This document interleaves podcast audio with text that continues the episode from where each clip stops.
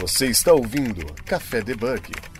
Muito bom dia, boa tarde, boa noite. Sejam muito bem-vindos ao Café Debug, seu podcast de tecnologia para não bugar sua cabeça. Meu nome é Jéssica Natani, comigo com o host Wesley Fratini. Fala galera, tudo beleza? E para você que está escutando esse programa, não esqueça de compartilhar esse episódio nas redes sociais, compartilhar com seus amigos. E também, se vocês tiverem dúvidas, sugestões, críticas construtivas, pode mandar o um e-mail pra gente no debugcafé.gmail.com. E estamos no Twitter, LinkedIn, Instagram. E é isso. Bora lá para ver qual é o tema do nosso programa de hoje. Hoje o bate-papo vai ser sobre um pouco sobre inteligência artificial com o GPT. É, vamos falar um pouco do Stack Overflow Vamos falar sobre o modo de aprendizado dos desenvolvedores, tanto os novos desenvolvedores que estão entrando na carreira no momento, né? Como que essa mudança tem, tem refletido para a gente que codifica, aprende, ensina. E os bons e velhos hábitos também, né? E aqui comigo, duas novas, na verdade, pela segunda vez, né? Está aqui comigo a Tamires Gameiro, que é Software Engineer da Globo, MVP Microsoft, a famosa Tammy Sharp. Tudo bom, Tammy Sharp? Olá! É um prazer estar aqui com você, Jéssica. É, boa noite para todo mundo. Né? Perfeito, obrigada pela participação. E conosco aqui a Roberta Arcoverde, que é diretora de engenharia do Stack Overflow, a Luristar, e também Microsoft MVP. Tudo bom, Roberta? Tudo bom, obrigada pelo convite, Jéssica. É um prazer estar aqui.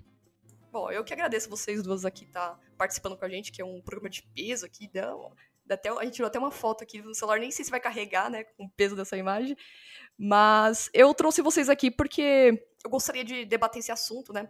Uma trazendo que a Tamires que ensina, já teve, acho que mais de, corrija-me se estiver errada, Tamires, mais de 20 alunos na sua turma de C Sharp também é desenvolvedora. A Roberta também tem uma grande bagagem também na área de desenvolvimento. Hoje é diretora de engenharia aqui do Stack Overflow.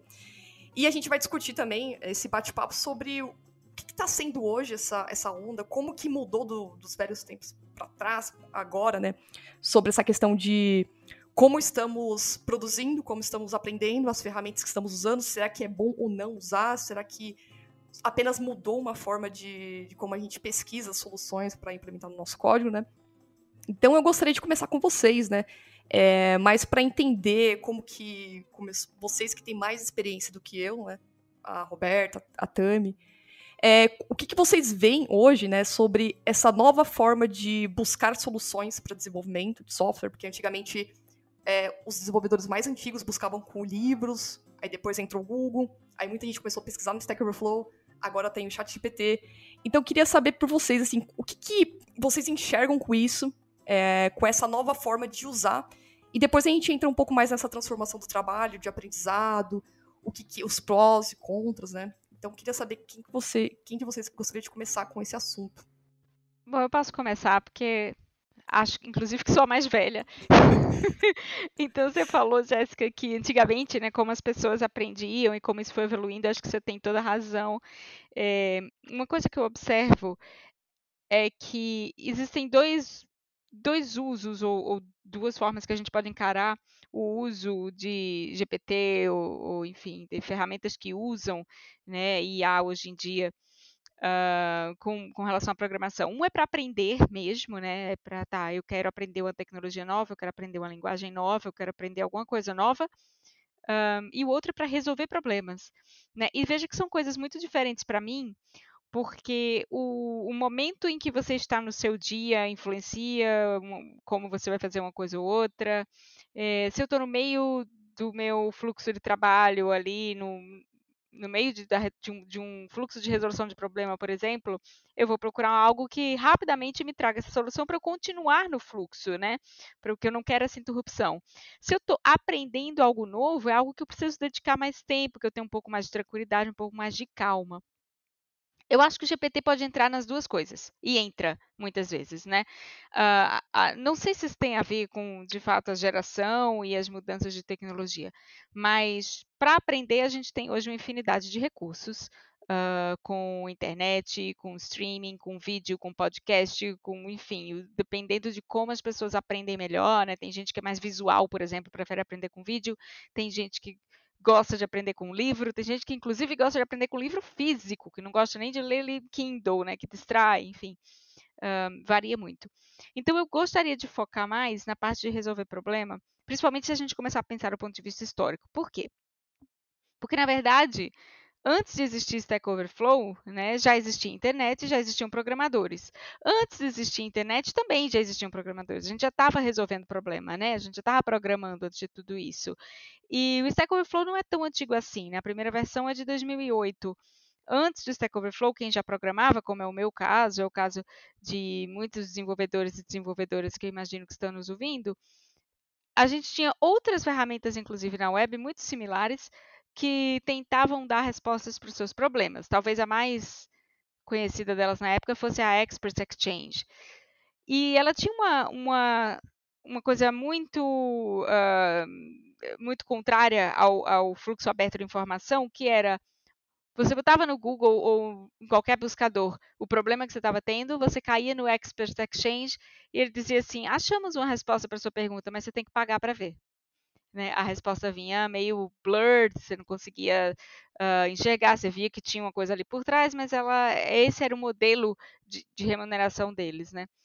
Então, quando o Stack Overflow surgiu, ele surgiu muito para ir em contraponto a esse modelo, porque o Stack Overflow veio com a missão de democratizar a informação mesmo, de torná-la pública, tanto que até hoje os nossos dados eles são públicos, são publicados, o data dump, o nosso banco de dados inteiro, com exceção de informações, evidentemente, de identificação pessoal, é publicado para qualquer pessoa que queira, por exemplo, fazer um clone do Stack Overflow. E aí isso revolucionou a forma como as pessoas resolviam seus problemas, né? E 15 anos depois a gente veio com o ChatGPT e com ferramentas generativas que introduzem uma forma diferente, na minha opinião, melhor ainda, de encontrar soluções para os seus problemas. Melhor no sentido de é muito mais natural para mim como ser humano perguntar coisas na minha própria linguagem, na linguagem natural. E ferramentas como Stack Overflow, normalmente elas são muito rígidas com relação ao formato de como as perguntas têm que aparecer para você conseguir boas respostas. O problema, é claro, do ChatGPT para mim é a questão da acurácia, né? A gente ainda tem Uh, é uma ferramenta que, que, traz respostas com muita confiança, mas que nem sempre são certas. Mas aí isso é um outro tópico de, de conversa. Perfeito, perfeito. É, eu ia falar exatamente isso sobre a acurácia e como a gente pode, como que eu posso dizer, saber como que as coisas estão funcionando por baixo dos panos, não ter, deixar... A Tamires até mandou um link, né, Tamires, do, daquela historinha, vou até procurar aqui pra a gente também discutir sobre isso, mas se você quiser falar, ô, ô Tami. É, ontem, por coincidência, um amigo meu da comunidade me mandou um artigo dele ele, ah, também me dá sua opinião aí sobre, sobre meu artigo. E é o Cristiano Galvão. E ele escreveu um artigo que eu achei assim muito incrível e tudo a ver com o que a gente está conversando hoje. Ele fala sobre a história. Cadê o nome das pessoas? Uh, Cirano, a história do Cirano, que era um mestre das palavras e que ele escrevia belas cartas para o seu amor, que era a Roxana. Só que, por algum motivo, ele não podia aparecer, né? Ele não, podia, não podia dizer que era ele que estava escrevendo. Então, ele colocou uma pessoa no meio da história para se passar por ele. É, cadê? Deixa eu ver se eu acho o nome aqui dessa pessoa que está no meio da história. E o que aconteceu, né? Durante o desenrolar dessa história, a Roxana passou a achar que esse intermediário era a pessoa que escrevia a carta para ele, para ela, né? Sendo que na verdade não era. Então essa pessoa era só um, uma, uma camada de proxy ali é, para a Roxana receber a carta. Né? E qual foi a analogia que foi feita? Né? É, as pessoas estarem usando ali o chat GPT para distribuir conteúdo técnico. Sendo que, na verdade, às vezes a pessoa não tem domínio daquilo que ela pediu para o chat GPT escrever. E ela vai lá e publica. Então, como ela não estudou a fundo esse conteúdo, ela às vezes publica algo errado. E aí, dissipa pela comunidade técnica possivelmente uma informação errada. Né? Então, essa foi a analogia que ele fez sobre o mau uso do chat GPT. É, eu também acho, eu li aquela história que você mandou do artigo do Cristiano e realmente, se a gente for parar para pensar, é muito similar ao que a gente está vendo hoje, né? E é como a Roberta falou, a gente tem que prestar atenção na acurácia. Da onde está vindo essa informação? Beleza, é, do jeito que ele está escrevendo isso aqui, isso aqui faz sentido? Tem alguma, tem alguma coisa técnica?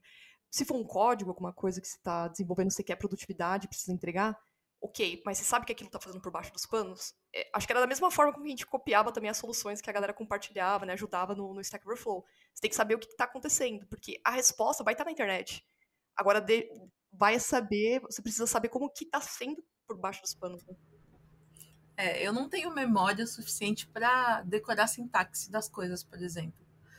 É, a estratégia que eu uso para mim é, entender o conceito daquilo, entender quando eu devo usar e como aquilo funciona.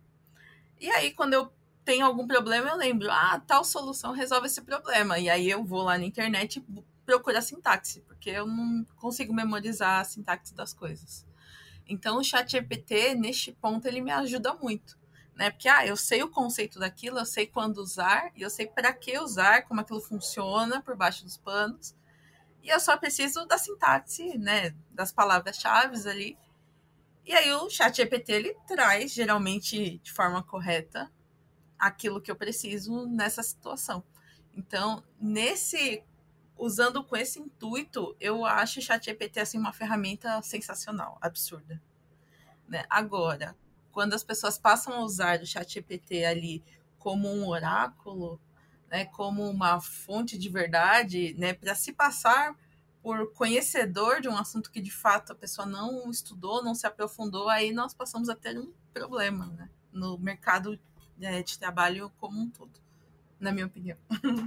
É, eu, eu concordo, é, e é exatamente muito parecido com a forma como eu uso e como eu vejo desenvolvedoras com um pouco mais de experiência usar também. Porque vamos assim, pensando no nosso dia a dia como programadora, certo? Eu, eu não, não sou mais programadora, não programo mais todo dia, mas, uh, mas eu tenho uma memória muito recente de como era, né? Afinal, eu fui programadora por, por mais de 15 anos.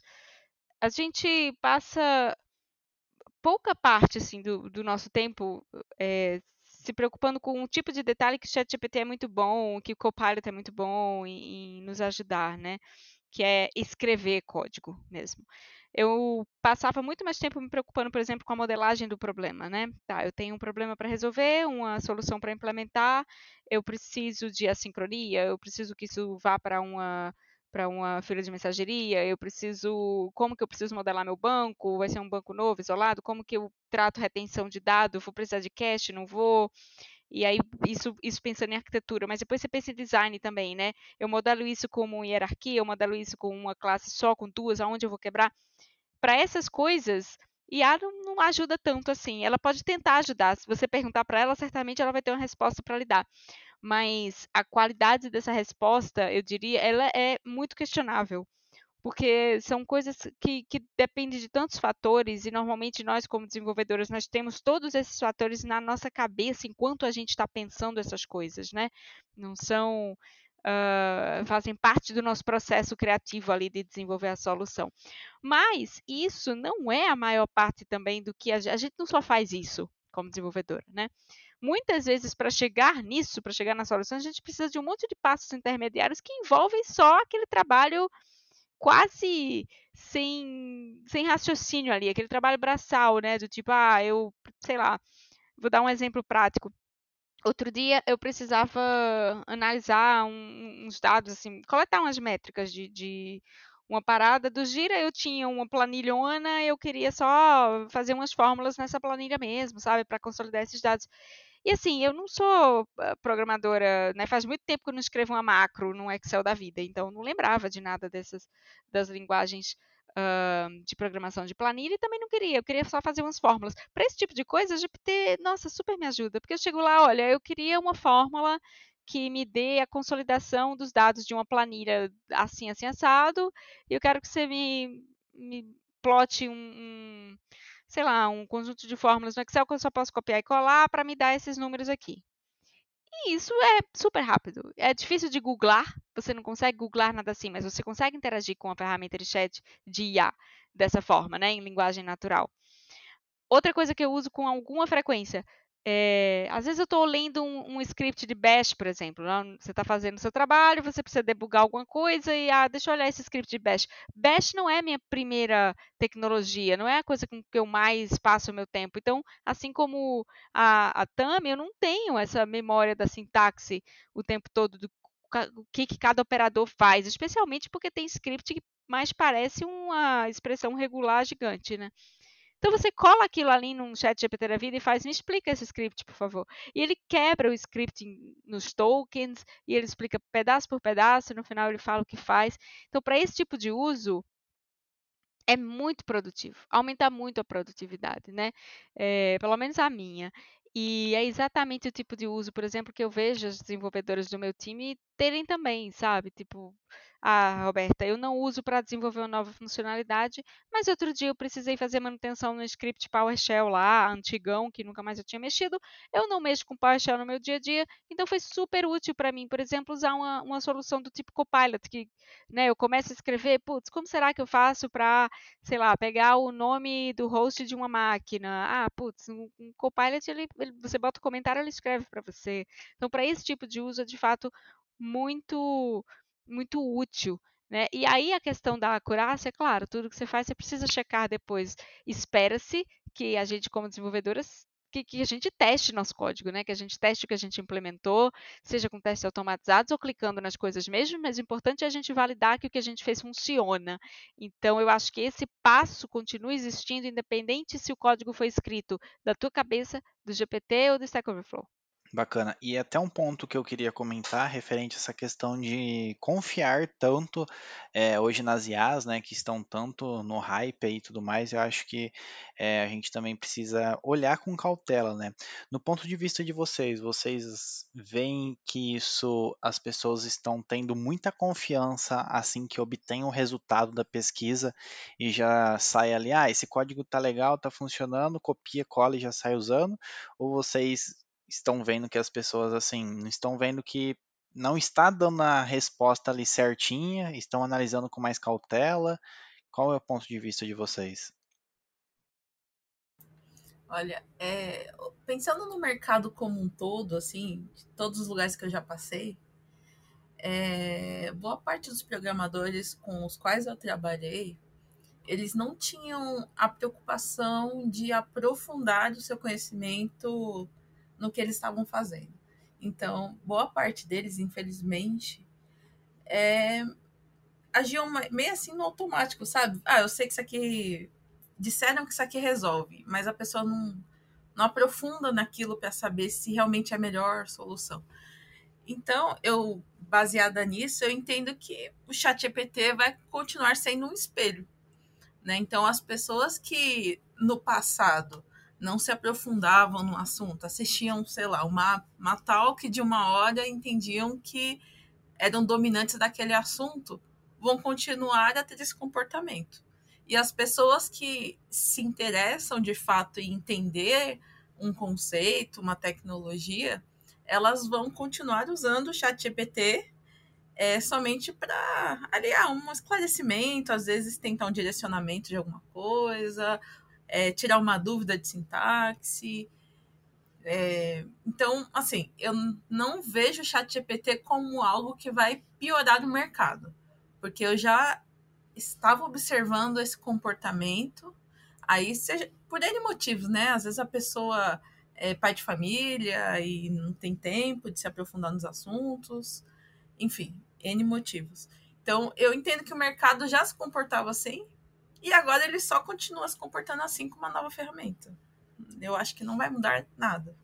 É, eu tendo a concordar com a Tami, porque de fato não é como se hoje a gente vivesse numa utopia do desenvolvimento correto e testável e testado e bug free, né? A gente já já vive uma situação como indústria em que essas preocupações de, de software de qualidade, de software bugado, etc., elas existem em todos os lugares. Não acho que o ChatGPT vai piorar essa situação, uh, mas também não sei se vai ajudar, né? É, acho que é, na verdade, meio inócuo ali. Acho que é uma, é uma, uma ferramenta de produtividade muito interessante se bem usada, né? E pode ela ajuda você a escrever código mais rápido, tanto código correto quanto código errado.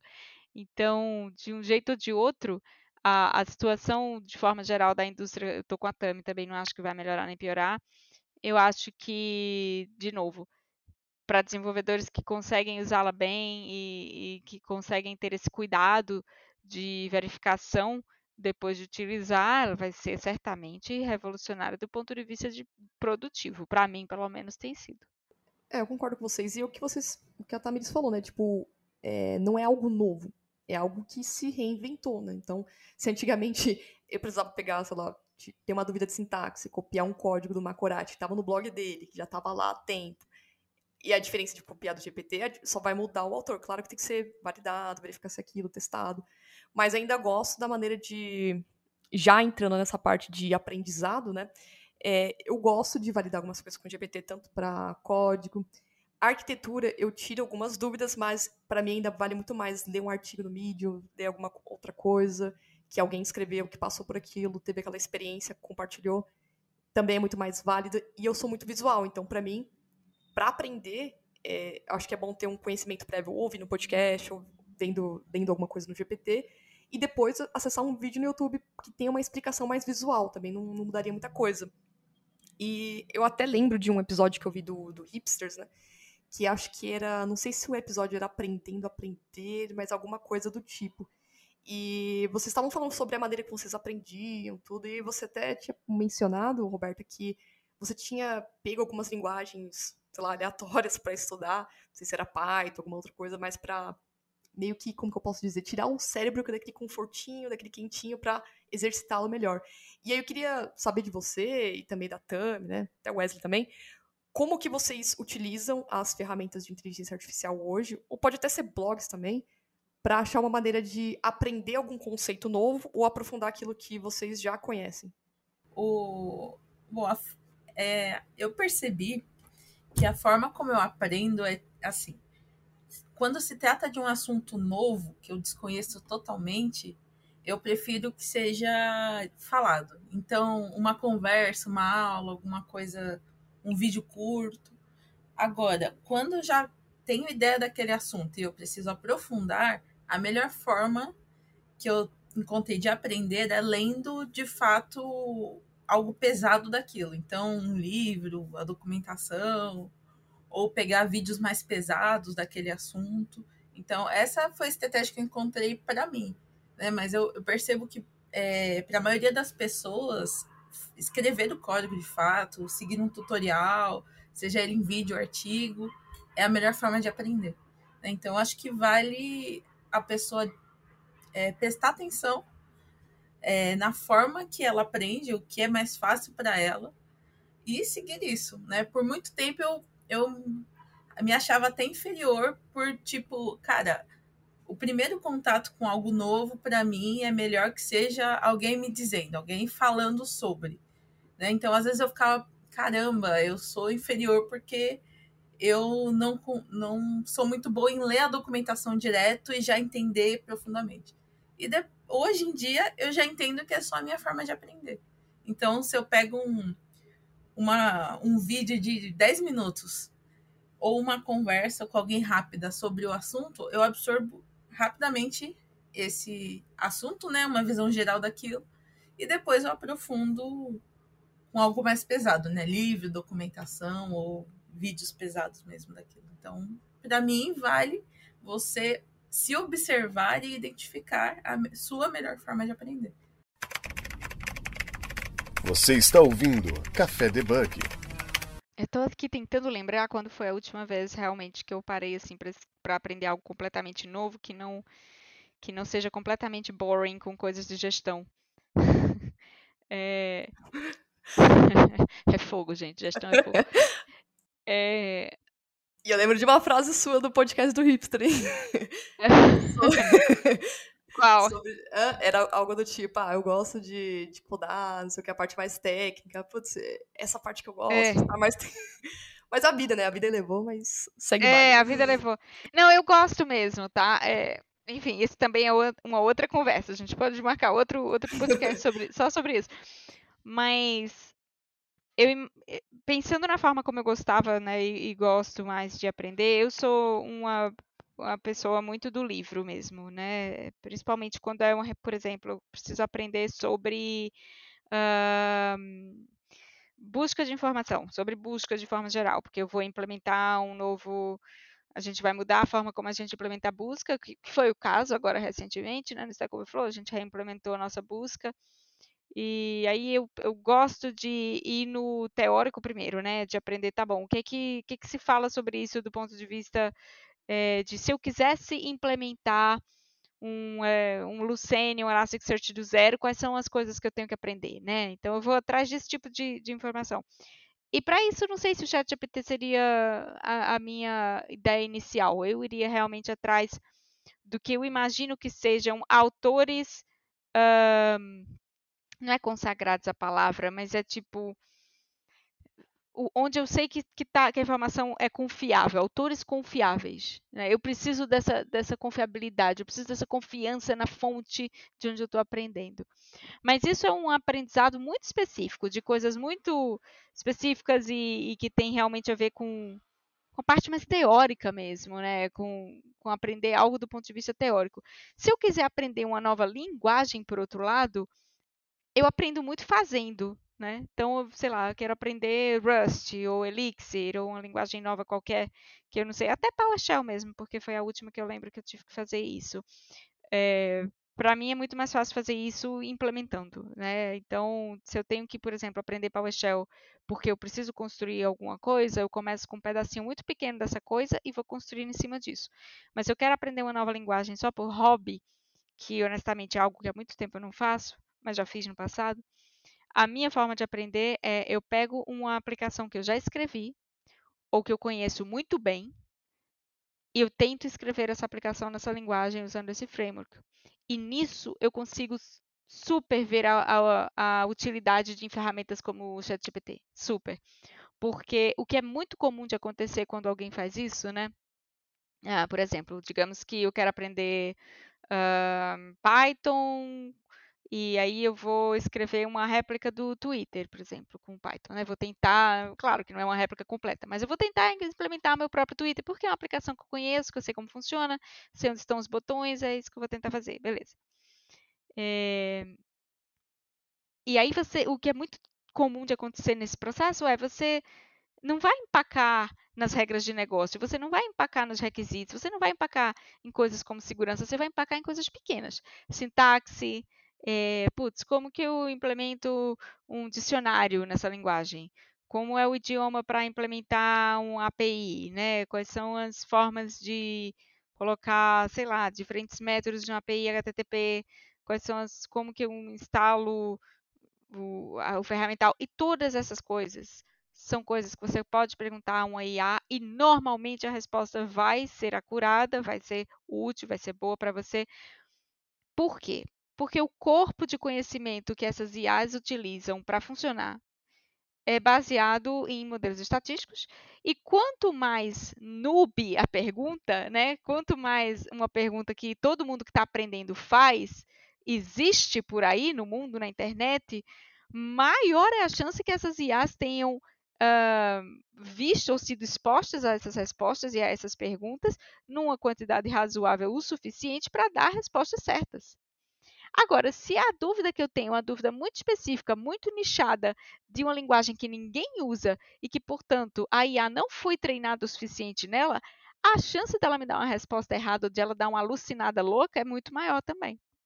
Então, para o meu modelo de aprendizado de linguagens novas ou frameworks novos, eu acho, eu não sei porque eu não fiz esse teste, mas eu imagino que o GPT seria muito útil justamente porque ele costuma ser melhor para perguntas mais iniciantes. Exatamente porque perguntas iniciantes são mais comuns na internet, que é onde esses modelos foram treinados. Né?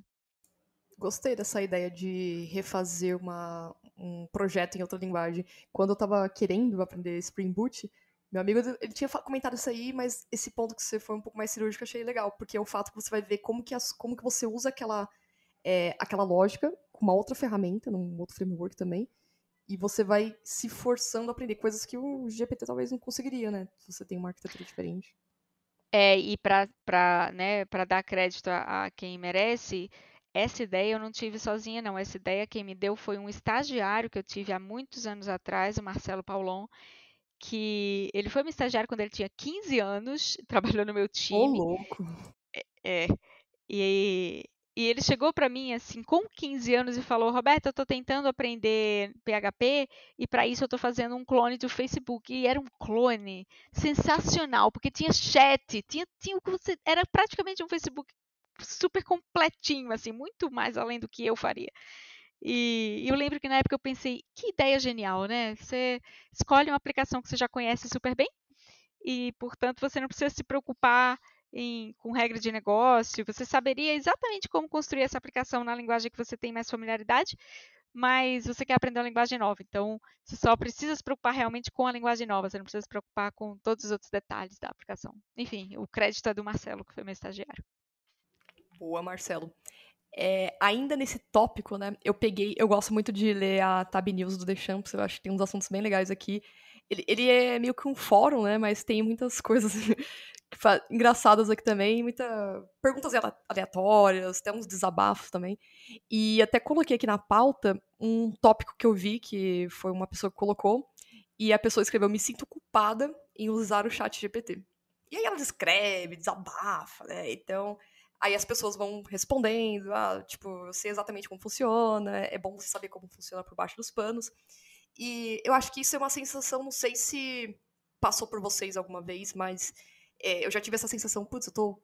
Eu precisava entregar alguma coisa, eu queria fazer algo rápido, tipo, a gente sabe que na indústria de software é, tem é, especificações, né? Caso, tipo assim, tem as big techs que quer já fazer algo um pouco mais é, baixo nível, às vezes quer fazer, né, exige um pouco mais de daquelas algoritmos de estrutura de dados, alguma coisa mais aprofundada. E tem coisas que, como até a Roberta falou, é uma coisa não precisa ser tão específica, mas que você precisa cria, faz, né, produz, entrega é o que você precisa fazer.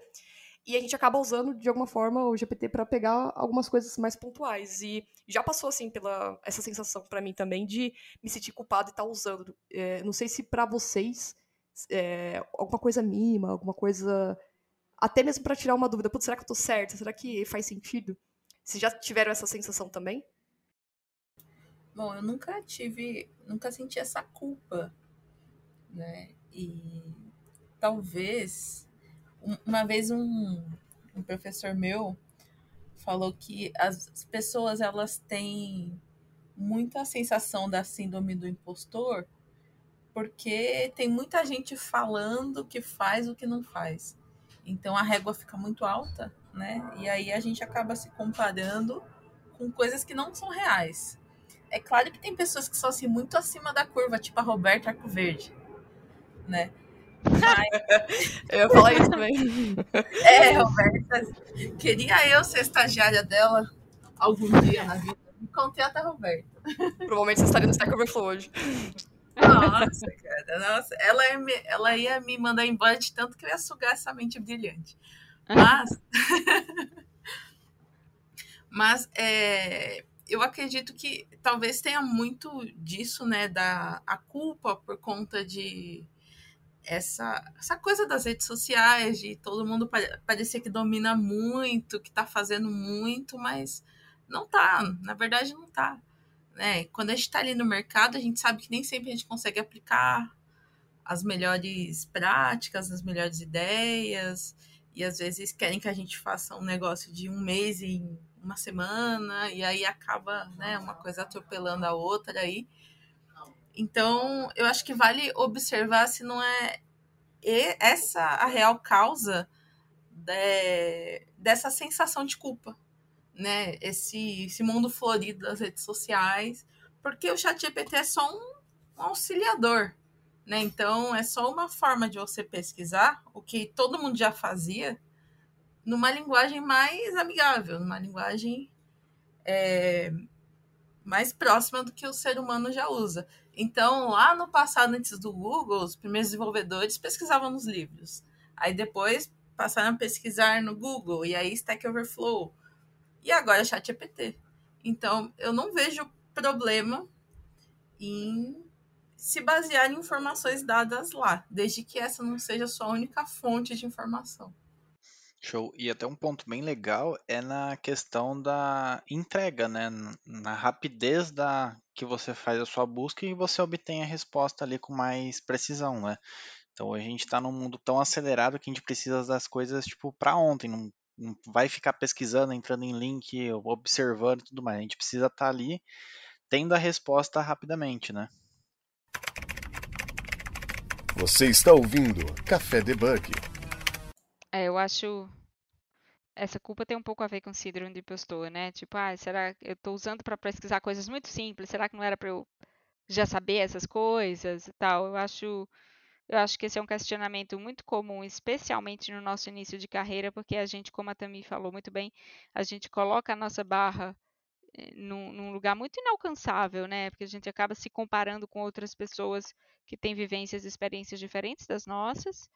É, ou até com pessoas que têm a mesma experiência que a gente, mas a gente avalia erroneamente muitas vezes que sabem muito mais do que a gente, né? Porque a gente só está observando um pedaço do conhecimento das pessoas, a gente não e, e, a gente tende a superestimar né, o conhecimento alheio e subestimar o nosso.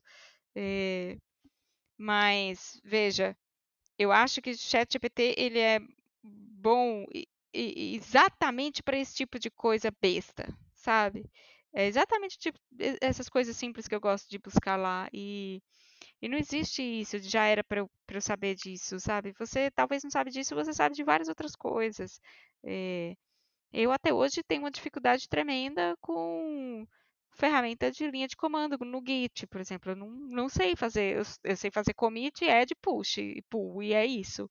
Porque eu sempre gostei muito mais de usar as, as ferramentas com interface de usuário e, e isso já foi algo que me, me deixava muito incomodada, porque eu achava, nossa, né, todo mundo sabe fazer isso, eu devia saber fazer isso.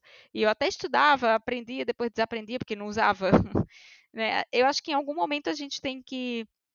Acho que isso é uma coisa que vem com o tempo, com a maturidade também, sabe? A gente entende que não, não existe. Isso é muito simples para eu não saber fazer de cabeça. Não existe isso. O que existe é pessoas diferentes com, com conjuntos de conhecimento diferentes. Né? E aí, como você supre o conhecimento que você não tem tacitamente, com ChatGPT ou com, ou com Google ou o que quer que seja, não faz diferença. E, portanto, eu não acho que deveria ter mais culpa utilizando um do que o outro, não. Não, legal. Até, acho que até tinha conversado com a Tamires uma vez. É que tem coisas que, até quando a gente pensa em níveis de arquitetura, padrões, é, ainda fica difícil de entrar na cabeça. Tipo, a gente estava falando sobre o DDD, não foi, Tamiris? Putz, tem alguns contextos do conceitos do DDD que fica meio difícil de você abordar isso entender isso na prática, né? Então, aí você lê, você estuda, você vê e parece que são detalhes que, putz, mas eu deveria saber disso. Ah, a aplicação de um designer pattern, ele funciona na prática, mas, putz, por que que eu não apliquei isso, tipo, essa regra, essa, essa ideia, essa, colocar isso aqui, já deveria saber se explicar para alguém, né? Então, é, realmente, como você falou, pode ser essa questão de síndrome do impostor também, ou é aquela coisa, tipo, não tem como você saber tudo, mas, né, e não se comparar com os outros também. É impossível, cara. A não sei que você viva para isso, assim, a sua vida inteira e, e abra mão de todo o resto, né? Não se dedica à sua família, amigos, não viaje. Não dá para saber tudo, não tem como. É muita informação. Nós estamos numa era em que somos muito bombardeados de informação. E até por conta disso, é sempre bom prestar atenção na fonte da informação, porque tem muita informação e nós temos pouco tempo para aprender tudo que nós estamos sendo bombardeados. Então, fazer ali uma, né, uma peneira de tudo que está chegando, é, eu acho que é bem interessante, até para trazer esse sentimento de segurança também, né? De caramba, eu sei bastante coisa sobre X, e não sei sobre Y, mas beleza, a Jéssica sabe Y, a gente conversa e uma direciona a outra. Eu acho uma boa estratégia. Agora que você puxou o gancho aqui sobre essa questão de um que sabe um, ou que sabe o outro, a gente percebe, nós percebemos também que o mercado ele acaba tá sendo um pouco mais generalista, né? Então, eu não vou colocar aqui em pauta assim, a questão de quem está iniciando, porque a gente não tem como cobrar disso, mas é, eu queria saber a opinião também de vocês a respeito de quando a gente, quando tem um nível de senioridade maior, a gente está percebendo que hoje é, o desenvolvedor está tendo mais habilidade, está tendo mais tarefas para fazer. Antigamente era, se bem que nem sei se antigamente era dessa forma, você escreveu o código, a sua feature entregou, acabou, pega outra feature, fez. Hoje a gente tem mais tarefas é, da aplicação, a gente precisa acompanhar a aplicação, fazer monitoramento, a gente precisa olhar bugs que ocorrem em produção, entregar o valor para o usuário, reuniões e etc. E aí, com o uso das ferramentas de inteligência artificial, do modo de aprender, que a gente acabou de falar tudo isso agora, é, acaba meio que forçando os desenvolvedores a criar novas habilidades também, né? Vocês acham que isso acaba sendo muito comum, natural, ou acabou essas acontecendo essas mudanças de acordo com o modo que estamos operando hoje, é, os desenvolvedores estão aprendendo, estão entregando, já é comum, acho que até a Roberta poderia explicar melhor também, já que ela tem mais assim experiência de nós três aqui também, se isso já era o esperado também, se antigamente já era assim. Olha, o trabalho de desenvolvedores nunca foi só escrever código, não, né? Eu acho que a gente sempre teve uh, acho que a gente fala sobre isso há bastante tempo, né? O seu trabalho não é escrever código, né? O seu trabalho é entregar soluções para problemas de negócio, né? E servir o negócio em que você está inserido. É, e, e, bugs sempre existiram, então sempre houve uma parte disso que era uh, solucionar bugs. A minha observação e talvez o que tenha mudado, evoluído com o tempo, é que os sistemas se tornaram muito mais complexos, a escala do sistema se tornou muito maior, a quantidade de dados que a gente gera cresceu demais e, e com, com esse crescimento veio a necessidade de tratar e, e, organizar e analisar esses dados, o que é uma outra complexidade adicional que a gente não tinha antes, e os focos vão mudando um pouco, né? Então, antigamente era impensável, por exemplo, ou, ou, muito difíceis a necessidade de escrever uma aplicação distribuída. E aí hoje a gente já vê isso como um padrão em muitos lugares. E quando você introduz é, essa mudança, você também introduz a necessidade de então como que a gente vai gerenciar todas essas essa distribuição, como é que a gente vai fazer deployment, como é que a gente vai operacionalizar. E aí você, por causa disso, você precisa introduzir coisas como Kubernetes que não tinham motivo de existir antes. Então, é claro que o que a gente faz vai mudando e vai complexificando e vai, né, enfim, vai ganhando novos, novos contornos, mas em termos de habilidade de desenvolvimento, o que eu acho que hoje acontece um pouco mais, assim, é, é que a gente tem um pouco mais de espaço para especializações, né? Então, não existia antes essa questão de back-end, de front-end, DevOps, né? Era meio que todo mundo faz tudo, mas esse faz tudo ele não era tão complexo quanto é hoje. Os front-ends não eram tão sofisticados quanto são hoje. A gente não tinha essa quantidade de, de framework, de complexidade, de acessibilidade, enfim, de todas as questões que a gente precisa uh, abordar hoje. E, e, de fato, a forma da profissão mudou muito. Agora, reunião sempre existiu, escopo sempre existiu. Um, de, de, certa forma, gerenciamento de projeto sempre existiu, né? Ou seja, tudo aquilo que a gente precisa fazer que não é escrever código, mas que tem a ver com entregar, né? Com entregar soluções. É, isso, essas habilidades já eram importantes 20 anos atrás e continuam sendo. Cara, a Jazz, ela levantar a pauta de generalista versus especialista, ela quer, ela quer treta. não. Ela Na verdade, eu não fiz uma pauta disso. Eu preciso fazer ainda. Isso aí é muita treta. Eu, eu entendo que o, o mercado ele, ele tem espaço para os dois. Né? Tem espaço para quem quer ser especialista e quem quer ser generalista. Então, uma empresa menor, ela não vai ter dinheiro para contratar um especialista em segurança, um especialista em DevOps, um especialista em banco, um especialista em código, vai ser você mesmo que vai ter que fazer tudo.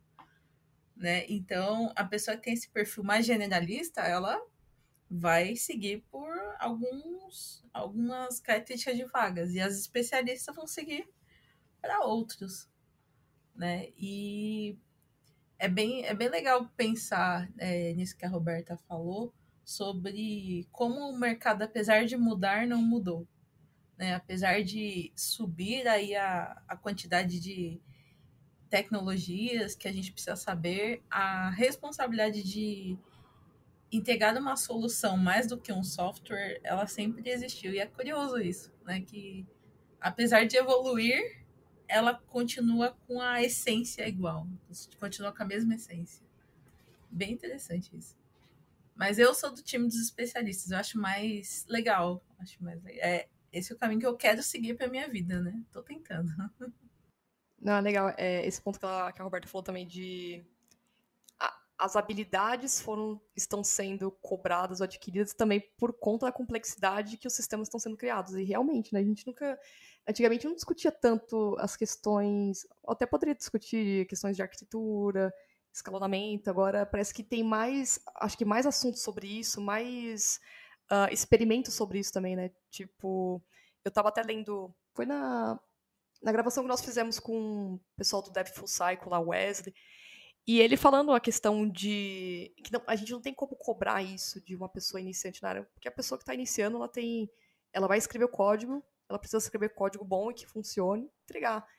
Mas conforme passar do tempo de carreira, ela vai começar a ver um pouco mais essas questões de monitoramento, vai começar a observar mais a aplicação, por ter aplicações mais complexas também, né? Então, é, acaba meio que sendo natural, né?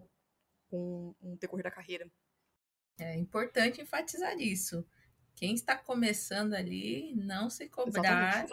como se fosse um sênior, né? Tudo que a gente fala aqui é mais focado na galera que já está aí no mercado 10 anos. Galera que está começando não se cobre de ser assim, de saber tudo. Porque é humanamente impossível. A não ser que você seja assim, sei lá, tem o DNA do Einstein, por exemplo. Mas no geral, não se cobre, não é de vocês que estamos falando aqui, não é sobre o seu tempo de carreira, sobre a galera mais antiga. E já pulando para a parte final da, da pauta aqui, é, eu coloquei um, o link do blog do Stack Overflow, que foi algo que quando surgiu, na verdade isso aqui foi em julho deste ano, né, que aí a, gente recebeu essa notícia e tudo, que é a questão da integração, que até queria ver a explicação melhor da Roberta, né, que ela possa explicar para a gente essa, essa integração que o que o Stack Overflow tem sobre a inteligência artificial, né? Não sei se eles criaram essa, essa IA, então meio que acoplaram como parte do, do trabalho de vocês, né? E eu queria saber de você como que isso tem sido, né? Está sendo é, levado para a comunidade técnica, como que isso foi aceito também. É, é, então assim que na verdade essas ferramentas de IA começaram a ganhar uso e popularidade, né? As discussões acerca do que vai acontecer com o Stack Overflow, elas começaram a uh, aparecer também, né? A gente viu até em alguns em algumas newsletters, em algumas publicações, uma análise do nosso tráfego, por exemplo, ah, o tráfego do Stack Overflow caiu 50%. Não é verdade, tá? É, é, era, um, era um erro de dados causado por nós mesmo, porque a gente costuma divulgar nossos nossos números, só que a gente fez um upgrade do Google Analytics em março desse ano, se não me engano, e a gente passou a não mais considerar isso obrigatório, né, o, aceitar os cookies do Google Analytics, e com isso as pessoas que não aceitam todos os cookies passaram a não ser mais traqueadas. É claro que nosso tráfego parece ter caído. Não caiu, tá? O, o, o tráfego do Stack Overflow ele está relativamente estável mesmo depois do ChatGPT, mas é notório que algumas áreas de engajamento caíram, por exemplo, novas perguntas. E é claro, né, porque as pessoas. É, veja, é, a gente aqui mesmo está falando que mesmo nós eh, usamos o ChatGPT o tempo todo, né, ou, ou, com certa frequência, ou enfim, usa para fazer perguntas que poderiam muito bem tá, estar sendo feitas no Stack Overflow. Por que não estão? Bom, no meu caso, porque eu prefiro correr o risco de obter uma resposta errada né, que é pequeno, né, um, um, risco, digamos, sei lá, de 20%, de obter uma resposta errada do ChatGPT, mas não ter que passar pelo estresse que é fazer uma pergunta no Stack Overflow, porque é estressante. Você, você meio que se sente julgado, você se sente colocado, né, no, no, no olho do furacão, ali você não sabe como a sua pergunta vai ser recebida. Então, vou perguntar para um robô, e se o robô me responder estiver correto, ok, problema resolvido. Se ele me responder e tiver incorreto, aí sim eu vou pensar em perguntar no Stack Overflow. A gente começou a observar isso muito em, em vários padrões de uso do site. E aí veio a nossa ideia de, bom, e se a gente começar a usar essas tecnologias uh, a favor da comunidade, a favor de melhorar essa experiência, né? Que hoje todo mundo tem muito medo, fica muito ansioso, existe uma, uma ansiedade acerca de, de interagir com o site para muita gente. Não é a experiência de todos, mas é a de muita gente. E uma das primeiras ideias, por exemplo, foi: e se a gente tivesse um IA que ajudasse as pessoas a fazer pergunta? Né, que você explicasse a sua pergunta para a IA de uma forma tosca mesmo, genérica, usando linguagem natural, e ela formatasse a pergunta do jeitinho que a comunidade gosta de receber, sabe? Mas não apenas isso, ela, antes de formatar a sua pergunta, ela acha uma resposta possível para o seu problema, né? Ela melhora a busca que a gente tem no Stack Overflow. É, para que você não corra o risco também de fazer uma pergunta e ela ser fechada porque está duplicada.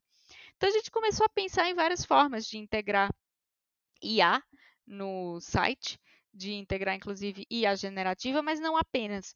Uma das coisas que eu acho mais interessantes que a gente está experimentando é o uso de busca semântica, né, dentro do motor de busca da Stack, é, que não necessariamente tem a ver com IA generativa, mas que tem a ver com esses últimos desenvolvimentos de, de IA no mundo, né? Um, então foi para mim pessoalmente uma evolução muito natural da plataforma, né, assim como várias outras empresas estão fazendo, né, nós não somos os únicos, para integrar essas novas possibilidades que a nos dá, né, dentro do fluxo usual de uso do Stack Overflow. Não significa que o Stack Overflow agora vai virar um ChatGPT e que não vai ter contribuição da comunidade. Eu diria que a coisa menos interessante sobre o Stack Overflow é o nosso software, né? O que é realmente o valor do Stack Overflow para o mundo está na nossa comunidade, né? É a comunidade que cria o conteúdo, é a comunidade que ajuda e, e alimenta esse círculo virtuoso, né? De, de democratizar a informação. Então, eu acho que esse vai continuar sendo a, a, a forma primária de interagir com o Stack Overflow, mas a gente vai colocar é, algumas iniciativas, ou a gente vai começar a testar algumas iniciativas de IA dentro desse fluxo para melhorar a experiência do usuário final. Existem, se não me engano, em julho, como você falou, Jéssica, foram divulgadas acho que 12 iniciativas diferentes, né?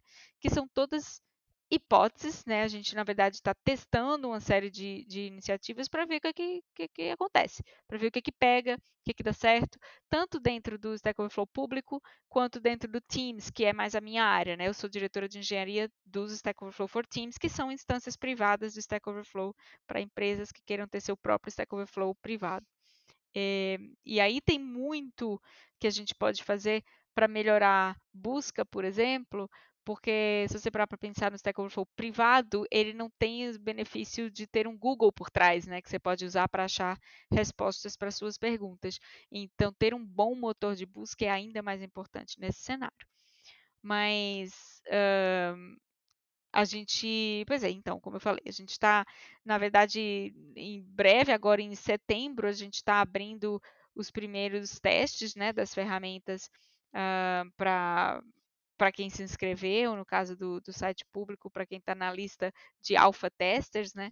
E a partir daí a gente vai iterar e ver o que é que funciona e o que é que não funciona também. Eu acho que IA é uma coisa muito nova, está muito hypada, né? E eu estou vendo muitas empresas usando de formas que não fazem o menor sentido só para dizer que tem IA.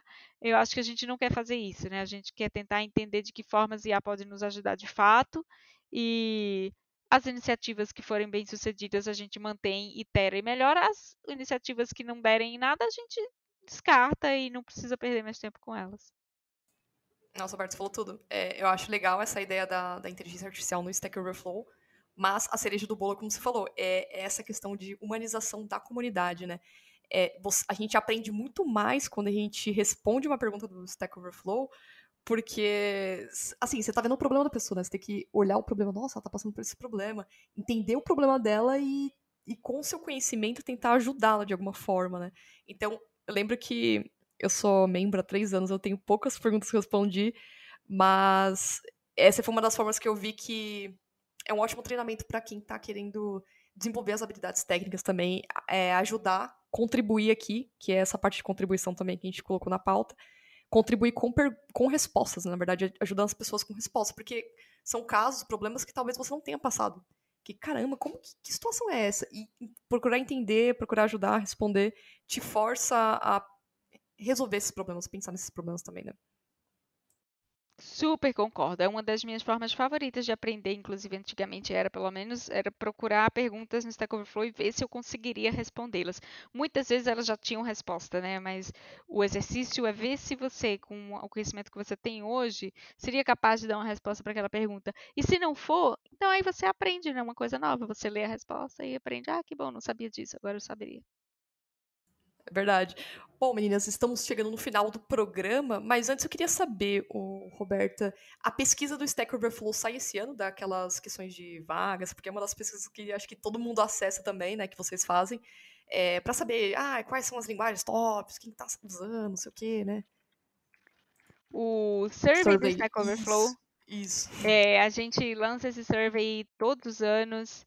Uh, sistematicamente já, eu acho que já tem, não sei, acho que desde de 2013 ou 2012, já tem bastante tempo. Uh, o desse ano já saiu. O, o survey de 2023 já está disponível, se não me engano, saiu em junho. Uh, e a gente, inclusive, tem uma sessão exclusiva só sobre inteligência artificial, né? Para tentar entender como as pessoas estão usando, se estão usando ou se não estão. Então, por exemplo, para dar um spoiler, Uh, a gente teve mais ou menos 90 mil respondentes esse ano no survey. E de todos esses respondentes, né, 43% uh, por cento disseram que estão usando ou planejando usar ferramentas de IA em seu processo de desenvolvimento esse ano. Então, a quantidade significativa. E a grande maioria das pessoas também, eh, das desenvolvedoras e desenvolvedores que responderam, encaram o IA como algo muito favorável ou favorável né, para o desenvolvimento e produtividade dos desenvolvedores. Então, você vê que o hype ainda está a pleno vapor. Nossa, bacana, coloquei aqui na pauta, é, eu tinha até esquecido, eu achei que não tivesse saído ainda, mas interessante. Agora vou dar uma atualizada aqui e ver o que está em alta. Mas interessante esse, essa pesquisa. Bom, pessoal, chegamos no final do nosso programa. É, eu quero muito agradecer aqui, nós agradecemos a Roberta, a Tami por estar participando, é, contribuindo. É, ouvindo a opinião de vocês é muito relevante para a gente então, e para a comunidade técnica também, né? Para ver o que está acontecendo. E acho que é legal a gente ter essa discussão, que eu falo que tem uma discussão mais de. discussão de boteco, né? Que a gente está lá e começa falando e e o assunto vai mais filosófico, como troca de ideias, troca de, de opiniões, como posso fazer, que, que poderia, qual é a melhor forma de aprender e etc. E as pessoas acabam aprendendo também com, né, absorvendo alguma informação que seja útil para elas também, né. Então, quero agradecer a presença de vocês é, por estar participando. Se vocês tiverem alguma divulgação para fazer, projetos, essas coisas, então pode fazer aqui, ó. Né, divulgar para a galera. Tá bom. Eu iniciei recentemente uma, uma conta no Instagram chamada Tami Sharp.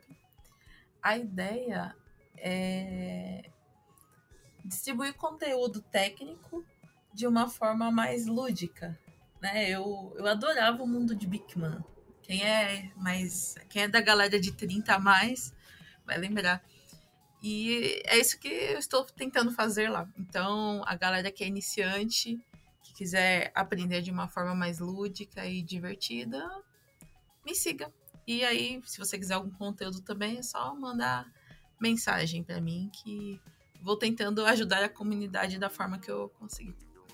Show. Então vocês podem acessar o conteúdo da Tamires ali. É, Roberta, você tem alguma divulgação? Ah, eu falei do, do podcast, mas eu vi que tem um último episódio que vocês lançaram e eu vou ouvir. Aí tá, estão vocês lá também. É, é pois é. é o Hipsters, né, ponto .tech, o podcast do qual eu participo com uma certa regularidade, já tem tem um tempo que essa regularidade caiu um pouco, mas por um bom motivo, né? Eu, eu, eu, tive um filho recentemente, tenho um bebê de nove meses e aí eu tive que falar para o pessoal, gente, não vou conseguir participar mais tanto, mas estamos voltando, estamos tentando. É, eu vou estar em Florianópolis em 28 de outubro para a edição do CodeCon Feature, participando de um painel uh, que é um evento mais voltado realmente para profissionais seniors e seniors plus. Então, quem tiver em Floripa no final de outubro, acho que vai ser provavelmente o único, não acho que um dos, um dos únicos eventos que eu vou participar presencialmente esse ano. É, então, quem, quem estiver por lá, dá um oi. Perfeito, perfeito. Eu é, já tinha visto algumas palestras suas da Info que eu achei sensacional ali também, você explicando é, a arquitetura do Stack Overflow. E outros ah, também. Obrigada. Foi muito bom. E, para quem não ouviu ainda, tem um último episódio que o Hipster lançou que tá a, a Roberta, o Paulo, que é o Carreira de do dia do programação, né? Que na verdade é hoje. Hoje é o dia do, hoje é o dia do programador, programadora, né? 13, do, 13 de setembro. E aí, para vocês, tá aqui também na descrição da pauta para vocês acompanharem, ouvirem, né? E é isso. Bom, galera, então quero agradecer novamente e muito obrigada pela participação. E para você que está escutando esse programa, não esqueça de compartilhar com seu amigo, sua amiga, e nos vemos na próxima.